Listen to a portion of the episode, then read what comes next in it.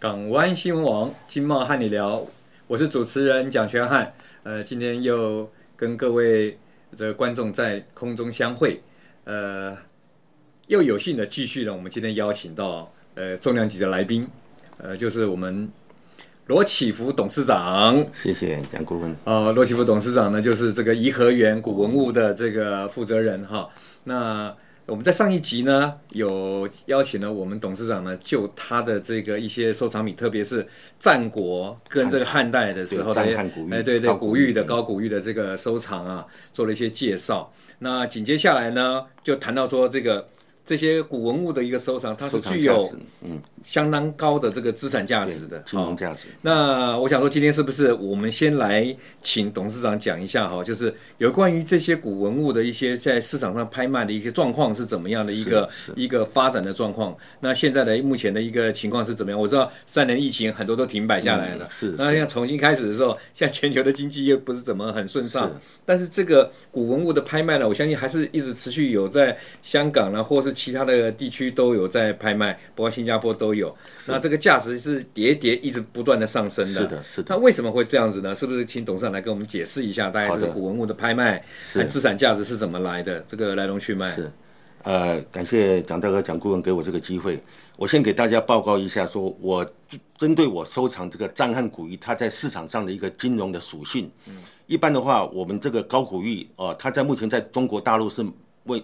啊、呃，还是不能再公开拍卖的，可以私下买卖。是，但是在香港、澳门这这些呃外围地方，它是可以，它是可以做金融的操作的。是是是。你看看这个，我这个高古玉在二零一六年开始，哦、呃，这是曹新成，我们台湾的一个大收藏家曹新成，在二零一六年开始，在整个国际市场上开始做我们的高古玉的一个进阶，因为高古玉从今年开，从二零一六开始就非常非常值钱，它介入了这个整个拍卖界。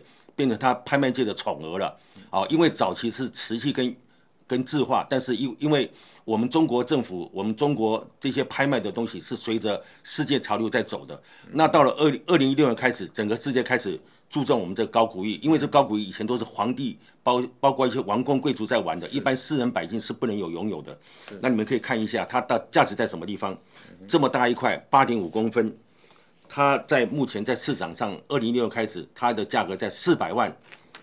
这个是香港，这是佳士得拍卖，好，五百四十六万。这是保利啊，香港保利，好，在香港保利，它它这个这么大一个零点也是八公分，它成交价是四百七十二万港币。好，这是二零一七年就拍那一块，这小小的一块就三百九十万港币。啊，然后这个小小的一个人，就是在二零一二零一六年。哦，在那个就是曹英成那一次，他是香港，他是属于英国邦汉斯拍卖公司，呃，那一次就这个小玉人是最高价，拍了两千七百万。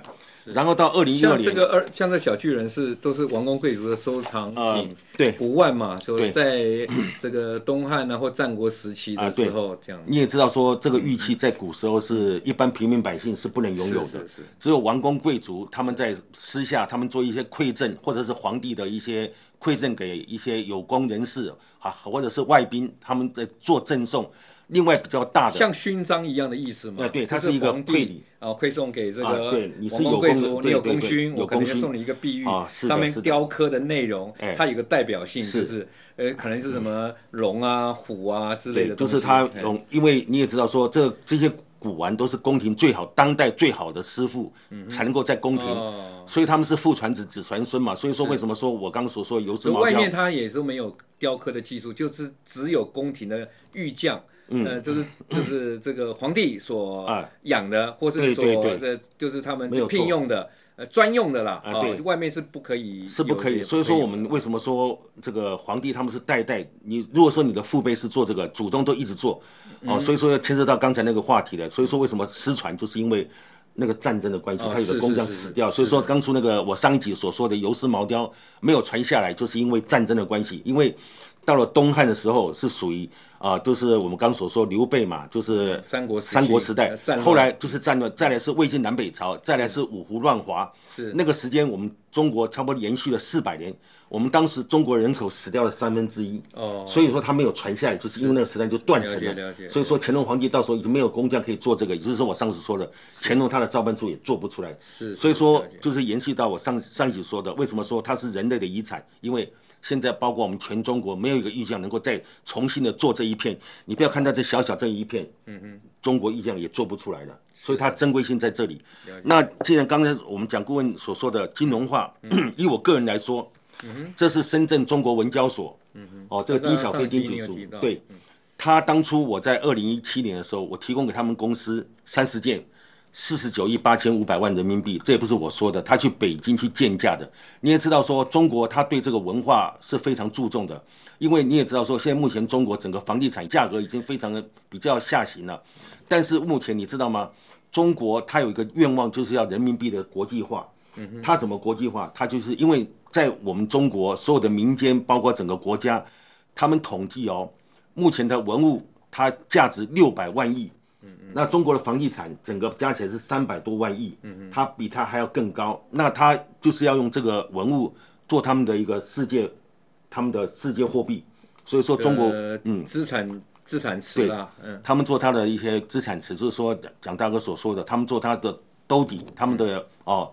就是要用这些文物，嗯、那以后如果说他这他们这个计划如果说实行下去的话，嗯、中国是全世界最富足、最富裕的国家。不不是全世界，在历史文物上已经是全世界最富足的国家。对，因为这个东西也是我们中国有，所以说我们中国可以买下整个世界是这样子。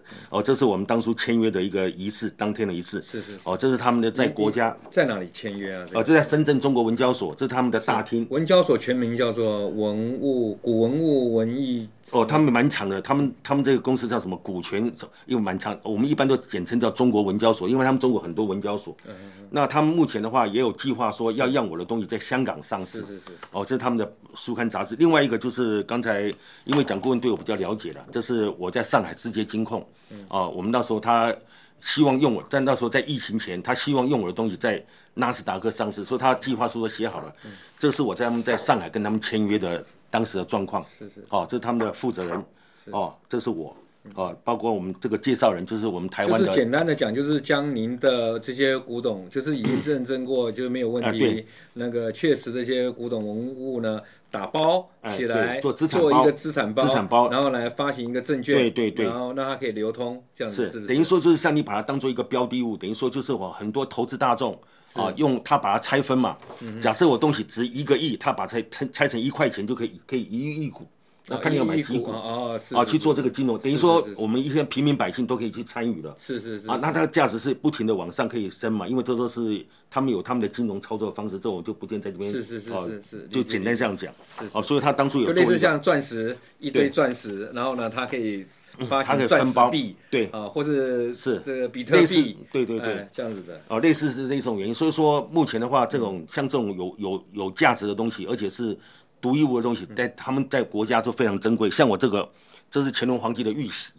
这个当初二零一零年的时候，那时候蔡成南哦，就是有一有一个被中国大陆买回去的，一亿三千万。嗯嗯。因为你必须要那么大量级，如果说我这只有几百万，你做投资、做一些金融、做工具没办法，因为你没有这个上亿的东西，你没有办法去让这些广广大的股民去做投资嘛。嗯嗯。他必须要一些高单价，而且是真正经经过国家认证。哦，像我这都经过国家认证，都是有在出书。我在当初我在哦中国二零一这个他们那时候二零一九年，他们我这个是也刊登到我，也刊登我，我这个东西是在里面。当初也是因为我的关系哦，他这本书是他们中国国家图书馆永久保存的，也是国家杂志，也是文化月刊。哦，当初也是我最多，他们因为这都是一个荣耀了，也当初也刊登了我。哦，也是我放了很多，包括乾隆皇帝、康熙皇帝。包括慈禧太后印章都在我手上，理解理解理解。所以说这都非常珍贵的。哎，罗总讲到这边的话，我再请教你哈，就是就是你的这个投入在这些古文物的收藏上面，你的心路心路历程啊哈，是对中国历史你很深入的研究吗？还是你本身有这种情怀，还是怎么样的？因为思维啊，对，像蒋大哥所问的问题，其实可能这一种，这是一种天性，或者是国家，这是上天给我这个福气。嗯，因为你知道收藏古文物，不是你有钱就收得到，你必须要有这个机缘、机缘、因缘机会，而且还要自己要很专业去。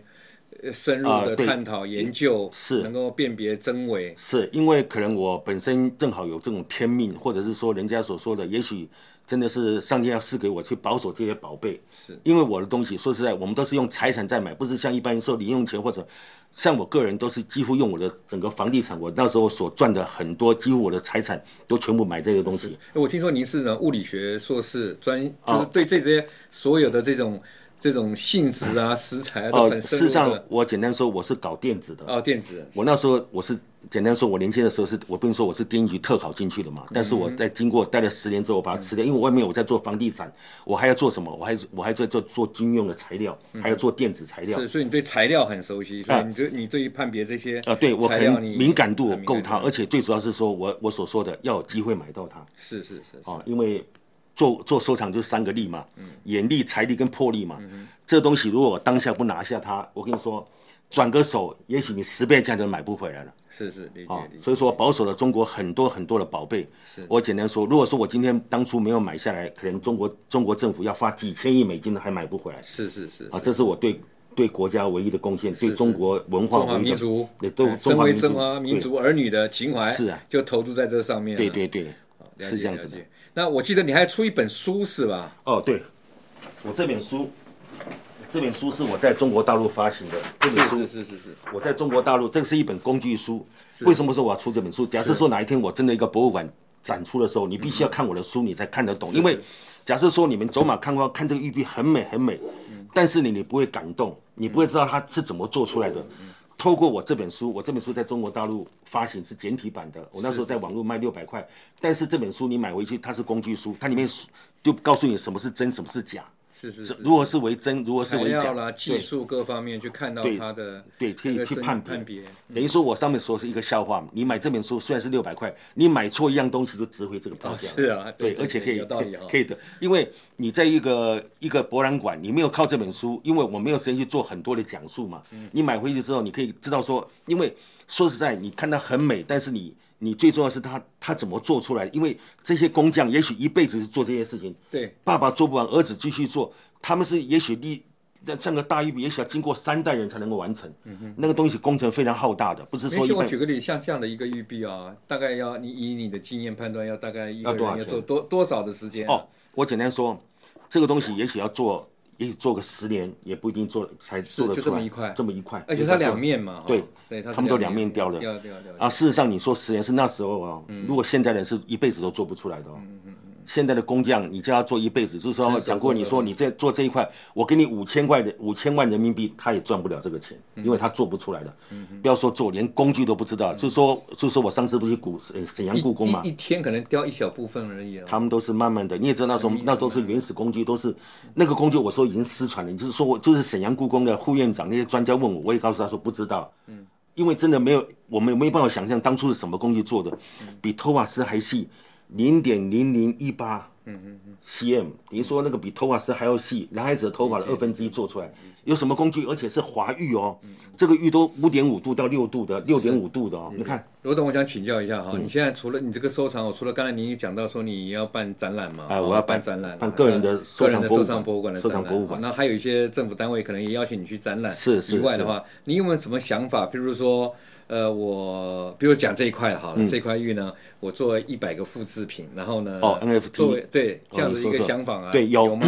有的，呃，事实上也很多一些单位，我简单说，要跟我合作，他必须要自己的平台，不是说你得有一个想法跟我合作就能合作，因为任何东西都要要财力的支持，嗯，你如果说你平台不够大，而且不够你的财力不够稳，那是一个空话，因为没办法，因为。任何发行任何事情都是钱，像 NFT，像我的东西，我这是我的玉币哦，你想想看，你把它做成，我给你十二个就可以做一本月历，做一本年历，那我任何一片，你可以，你像我很多，像我刚所说的红山文化，我很多那个红山文化的那些玩偶啊，你把它绣在衣服上，那就是一个 logo。嗯，你要买我的版权，就像日本很多那个奥特曼嘛，嗯，其实他那个原型就是红山文化的原型，他把它修改。你看日本人他那个奥特曼那个那个动画卖了多少钱？是，他可以做很多的一些附加价值。是是。但是就是说要靠思考，都可以做。其实很多东西，包括你可以做像这些东西，你可以你可以做它的复制品的，都可以，都完全都没问题。那等于说都是必须要。简单说，都要金钱跟时间去把它累积出来。是，当然还要创意了哈，要相当多的创意。那是我们非常谢谢我们罗董事长今天呢，跟我们再一次的介绍了一下他的收藏，还有在这个收藏里面一些专业，特别是这个金融体系里面哈，如何的呃，针对这些呃，就是汉代以及战国时期这些古文物的这方面的一些拍卖啦。或是一些怎么呃，这个做金融的操作，金融操作，还有包括呃，甚至 NFT 的一个构想，对，都可以来往前走了。所以呃，收藏古古这个古文物呢，一定有它的价值。那为对不仅仅是金融的价值哦，可能还有情怀的价值，是是，还有这个对历史 这个中华儿女的历史的使命的价值。使命的价值。啊，今天非常感谢我们罗董事长哦。呃，将他的一些这二三十年来，呃，他所有的这个专业啦，还有包括他的投入了哈，跟大家做了一些比较粗浅的一个介绍。是，那大家如果有兴趣的话，可以上网啊。对，我我有一些 YouTube 上面，你只要搜寻颐和园古文物，你就会看到我差不多二十个片子在上面，你们可以简略的看到说我一些收藏的介绍哦。啊，另外一个我比较私心的说，那个东西都是我中上的东西。如果说真的要看一些。国家非常珍贵，可能就要有机会去做去我的私人博物馆参观，因为我必须要做一个论述，做一个那个解说，你们才更容易吸收到这。等于说，就是除了看我的书，还有我以后会在我的博物馆请导览员做解释，那个才是你们真正能够融入中华文化的精髓。是。那一般你们上我的 YouTube 看，就可以先看一些我们中国古文物有这么美。不过那只是我的收藏一小部分，而且是属于中上的。是。真的好东西，以后要去我的私人博物馆去参观，这是我。因为我必须要向大家做一个很明白的解释，才不会糟蹋这些文物的价值。好，我们再一次的谢谢我们那个罗启福罗董事长。那希望各位这个观众朋友，如果您有兴趣要来接触这些这个古文物的话，就上。这个 YouTube YouTube 颐和园古文物啊，二十个片子可以欣赏，可以欣赏一下。那我们下次还有机会的话，我们再来邀请我们罗董事长上我们的节目，再来给他进一步有更好的收藏跟大家来做介绍。谢谢蒋顾问，非常谢谢大家，谢谢各位观众，谢谢罗董事长，谢谢各位观众，我们下次有机会再见，谢谢，感谢感谢。